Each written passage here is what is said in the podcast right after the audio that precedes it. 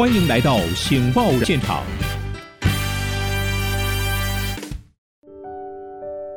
各位听众，大家好，欢迎再次来到《醒报》人物现场，为您进行三角谈爱的单元。今天我们在节目中依然为您邀请到三位专家学者一起讨论，呃，社会上关注的年轻人的问题啊。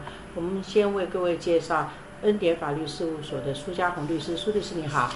一定好，各位听众朋友，大家好。也介绍资深作家我们的温小平博士，温博士你好。一英好，各位朋友大家好。第三位为各位介绍台湾师大心理智商老师。呃，樊雪春老师也是樊博士，你好。啊，依林姐好，各位朋友大家好。来，我们今天要来看这个我们的副总统蔡赖清德啊，前段时间到台南呃成大去演讲的时候，随性做一个民调，发现现场成大的同学啊，这些高材生，竟然有四成的人哈，希望要未来的志向是当个躺平族哈。那么其实这样的一种说法啊，呃，也不会呃不足为奇啊，因为事实上。呃，很久以前我就听过我儿子哈，跟他的朋友在聊天的时候谈过说，现在最好就娶一个有钱人的老婆哈，有钱的老婆可以节省自己多少年的奋斗哈。那么觉得好像一想到将来要成家、要立业、要赚钱养家糊口，就觉得好像很沉重哈。如果能够嫁一个哈，减少你十年、二十年奋斗的老婆的话，多好哈。那能够马上就搬到豪宅去住了哈。所以年轻人多多少少会。呃，很正常了哈，就不会去想说我要一步一脚印的成功，而是觉得能不能够一下跳过去这段痛苦的日子。你看很多年轻人大学一毕业就学贷嘛，哈，然后也没房子嘛，哈，然后在都市才有工作，在都市有工作又没有，又要花好多钱去租房子、吃东西，各方面还要养养养家活口，还要敬老孝亲，所以你就可以看到现代年轻人在这样一个当代的情况下。没有房产就没有恒心哈，无恒产无恒心，所以他们真的是蛮辛苦的。我们请小平老师要先给我们分析一下哈。呃，你最近刚把博士念完，跟你一起念博士有很多年轻朋友哈。你看到很多的年轻人，呃，在教会也好，在各个演讲活动中，甚至在主持的广播节目中哈，你有什么样的感想？这一代年轻人，你可以分析他们的特色。嗯，我觉得最重要的就是还是人生缺乏目标。那这个目标，我觉得有时候我们把它想的太大。如果你想小，譬如说像举个例子来讲，你觉得你呃赚再多的钱，你再怎么努力存钱，还是买不起房子。那你想到是要买什么房子？你要是买几千万的豪宅吗？我觉得你如果先从一个小套房开始，也许你就比较容易达到。即使一辈子都住在小套房里面，呃，但是又何难？没有了也没有关系啊，至少你有一个有个壳可以住哈。呃，因为我最近刚好在读一本书，我有时候会鼓励大家，当你走不出来的时候，我觉得你去去读书，看看别人的故事。我最近刚好在看那个成吉思汗的故事哈，他当年可以统一那么大的一个版图哈，事实上刚开始的时候，他是连一个帐篷里面可以睡觉的地方都没有。就是说，你要想要躺平，你要先决条件有个地方可以睡觉，让你可以躺得下去。他当时，你想想看，他当时最惨的时候，就是他妈妈跟他爸爸的另外一个妻子，爸爸已经过世了，两个女人带着七个小孩，族人全部跑光，因为他们不要去带他们，不要管他们，让他们自己去饿死在那个干草原当中。他那时候就在想，他是最大的孩子，才十岁。他就想我们这家人要怎么活下去，而且他心里就有一个念头，说我将来长大有机会，我就要打破这种阶级观念。因为他那时候就是这样子，他说在那个整个那个制度之下的时候，他们是没有活路，因为他们是活在最低层。结果后来你知道吗？若干年后，他真的做到这一点，他打破所有阶级观念，他让所有人都可以有饭吃，所有人都可以去享受的美好生活。所以他刚开始只是想要让他家里的兄弟姐妹跟他的妈妈能够有个地方可以躺下来，不要到处迁徙，不要到处逃难，只是这样的一个小目标而已。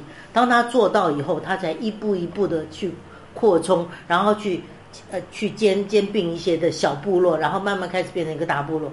他然后他有那么多的版图，所以我在想，我就一直在看他的故事，他在怎么样？他的人生当中就是在不停的求新求变当中。他说：“我如果做到一件事情，我下一步如果要做到更好的时候，我怎么去做？”他就从他现在的经验去知道怎么样的往下跨一步。所以我觉得有时候从这当中我们就可以想到，我们如果怎么样去设定我们自己的小目标，然后你做到了。再去往下一个目标前进。好，谢谢。刚刚小平老师讲了两个重点，一个呢要有目标，第二目标不要太大。来，请问一下苏律师怎么看？我看是这样，我就想起我在刚，我在想起我刚，呃，出社会毕业的时候，我那时候投了很多二十，其实投了很多履历，没有一封回来的，我很紧张。那我不知道你也有碰到过这样子。很紧张，到底怎么办？那那回我会想起来，我那时候没有想要躺平，为什么我不想躺平？是因为没有钱啊，因为家里需要钱，需要你去上班，然后需要你上班，家里才能过活。所以某种程度上，躺平族，你们是幸运的一群，所以你会觉得你不上班都活得下去。躺平。对啊，家里有人有人让你有地方躺。其实，但你说我家真的很穷，我现在也没那么穷，只是我们知道说，当我们家里没有人赚钱，家里就会一阵慌乱。所以我觉得，你说我躺个半个月、一个一个月、两个月，甚至一年没关系。可是我觉得不会，那时候我觉得不行。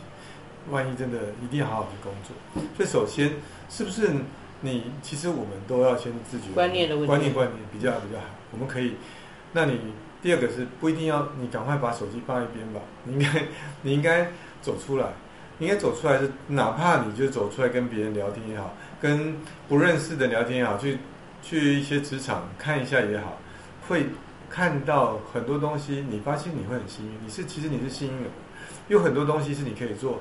你有没有发现？我看到社会新闻，嗯，呃，在南部啊，高雄啊，台南啊，哦，缺工哎，那工人的费用是三倍哎，嗯，各位，那我问你，这 那那你说台台北没有，我找不到工作做，那为什么我们没有到，不会想到到高雄赚这三倍的钱？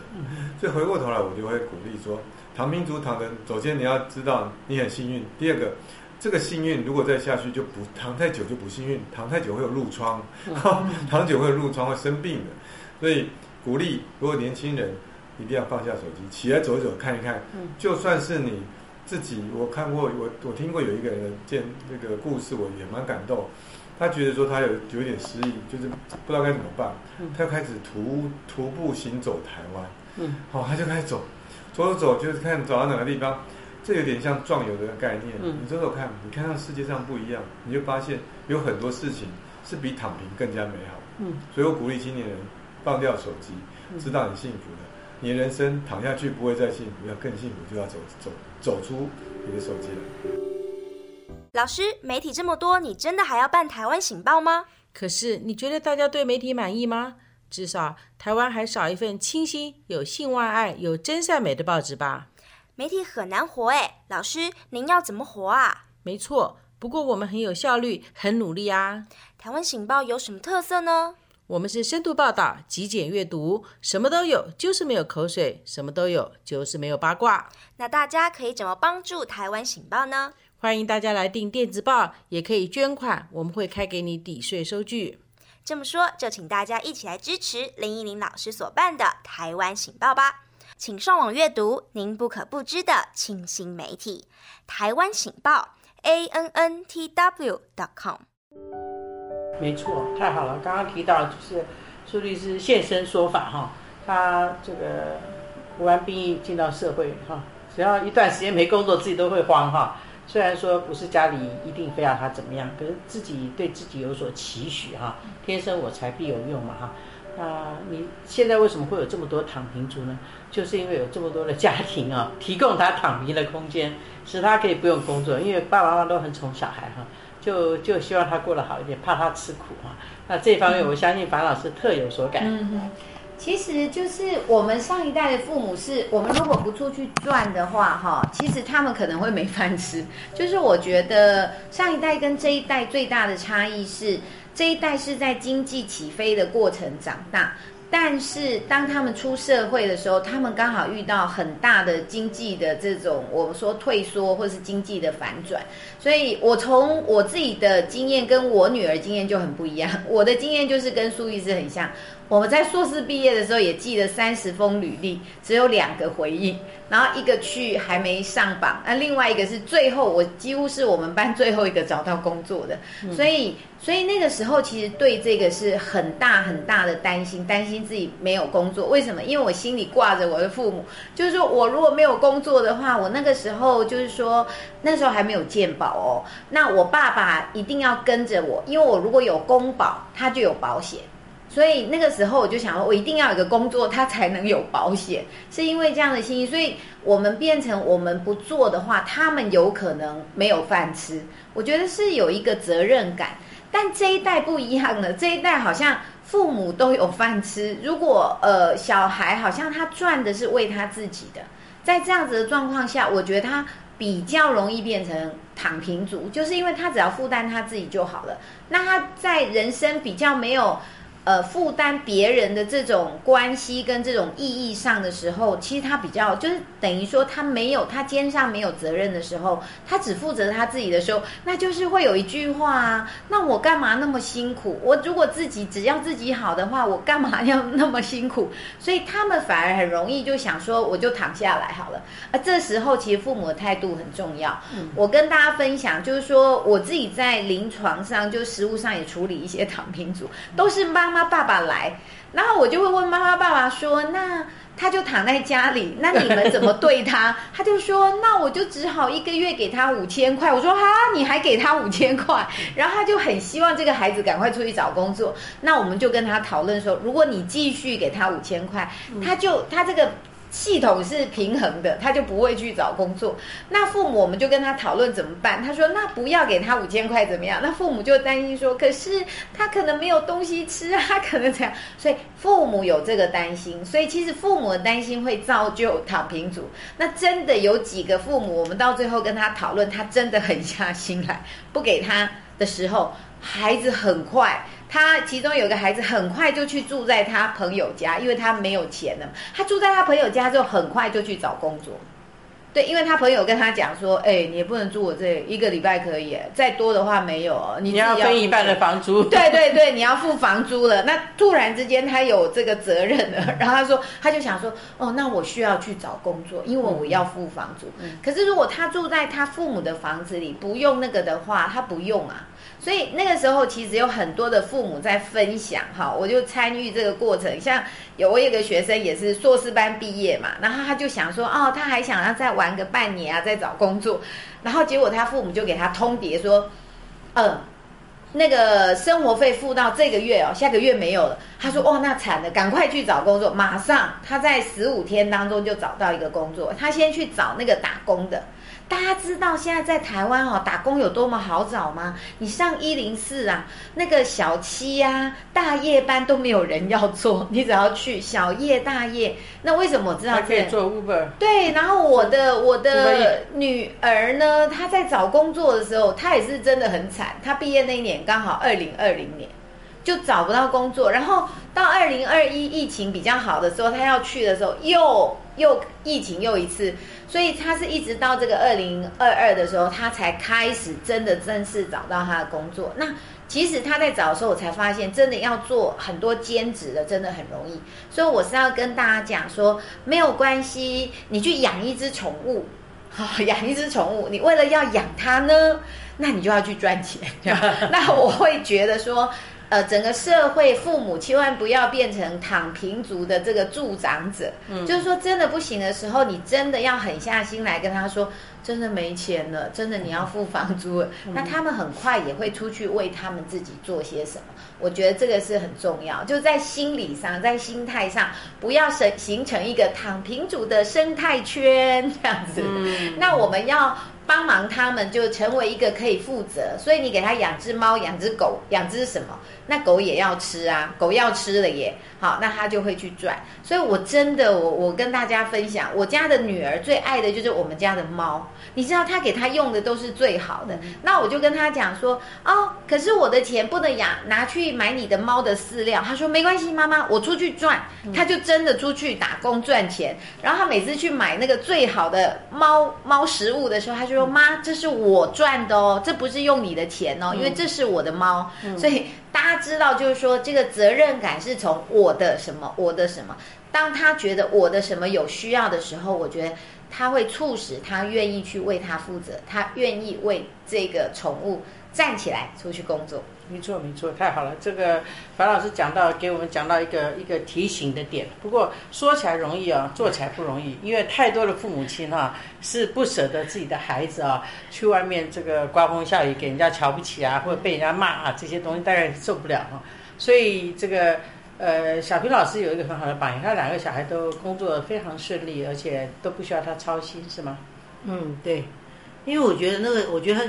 呃，你要避免这个躺平族越来越多，形成一个恶恶势力，那很可怕的事情。所以我觉得孩子越小的时候，父母亲就要纠正自己的观念。我我我举一个最简单的例子，因为我的孙子孙女放学是到我家的，所以我们要负责教他们功课。那我跟我先生各教一个，我先生是一题一题的带着我孙女去做，而且读给他听。我呢是。让我孙子自己去读，做完以后我才看错的地方，我再来纠正他。我就跟他讲，我就跟我先生沟通，他为了这个事情还跟我吵架。他就说小孩子不会啊，当然这样教他。我说你这样教他，他考试的时候有人读给他听吗？他因为平常没有练习啊，他读题的速度就会很慢，他当然考试的时候写卷就慢了。可是如果你让他自己读，虽然读的不好，可至少是一个练习嘛。所以我从这当中在想。父母亲就是担心太多，担心我们如果不帮他做，他就会怎么样？我不帮他去呃决定他未来的志愿，不帮他去去找对象结婚，我不帮他准备结婚基金，他就是活不下去了。我觉得没有没有这样的事情，因为我觉得我们我们在座几位，大家回想我们小时候，我们是不是都几乎都自己料理自己？我们自己长大，过去的时代苦，我们反而被磨练的，我们会变得更加的茁壮。现在孩子真的就像你在烂泥当中。他根本就不需要自己去站起来，他自己就变成烂泥。所以我觉得在这时候，真的，我觉得父母亲拜托拜托，现在就是想办法，你一定要去点燃他生命中的那把火，然后你第一个就要学会放手，这是最简最最简单一个道理。可是问题是我们常常做不出来，所以也许我们也许开始的时候不舍得吧，我们就先给他一点小小的基金嘛，我这个钱给你，如果你如果什么都做不好的时候，很抱歉。再也没有了，我们也要活下去。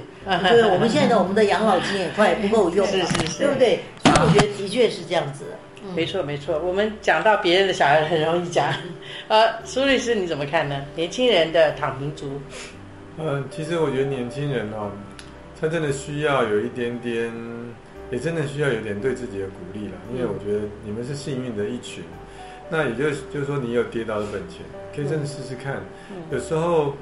嗯，你说有个小确幸，我反而鼓励你有个大确幸。嗯，小确幸是可以，什么叫小确幸呢？我想，我每天如果吃个鸡排很开心，每天吃鸡排很确幸。可是我告诉你，你的身材就变成 变大鸡排，身材变大鸡排了。可是如果说你今天想要有一个大确幸，我想要到某某的嗯比较好的餐厅，米其林的餐厅的时候，那你就需要准备更多的准备，所以那就不是小确幸。你说那？每天吃鸡排好不好？我不能说每天吃鸡排不好，但是我我会鼓励你，你偶尔也可以去尝一下米其林的。为什么他能够做米其林？就是有不一样的地方。嗯，所以我我们我鼓励每个人需要有一点点大确幸，不是只追求小确幸。嗯，所以又是回到刚刚一开始的时候，呃，小平老师说要目标嘛，哈。对。那这个目标如果很清楚的话。好，那你就有一个动力去往那个目标前去。我想刚刚大家都提到，就是父母亲要扮演很重要的角色，不要提供一个生态环境让他可以继续躺平哈。那尤其我们大家最忧心的就是 这些年轻人未来就要要撑起我们的国家，撑起我们的社会。我们非常希望他们能够有目标，然后呃讲一句更露骨的话，就带着我们老人一起往前走哈。我们老人非常需要年轻人带着我们走哈。他有目标，有方向，带我们走向另外一个世代哈。那我们也是这样的期许哈，父母亲期许家庭哈，呃，大家一起来努力。好，我们今天节目就进行到这里，谢谢大家一起来参加跟聆听。我们下周同一个时间再会。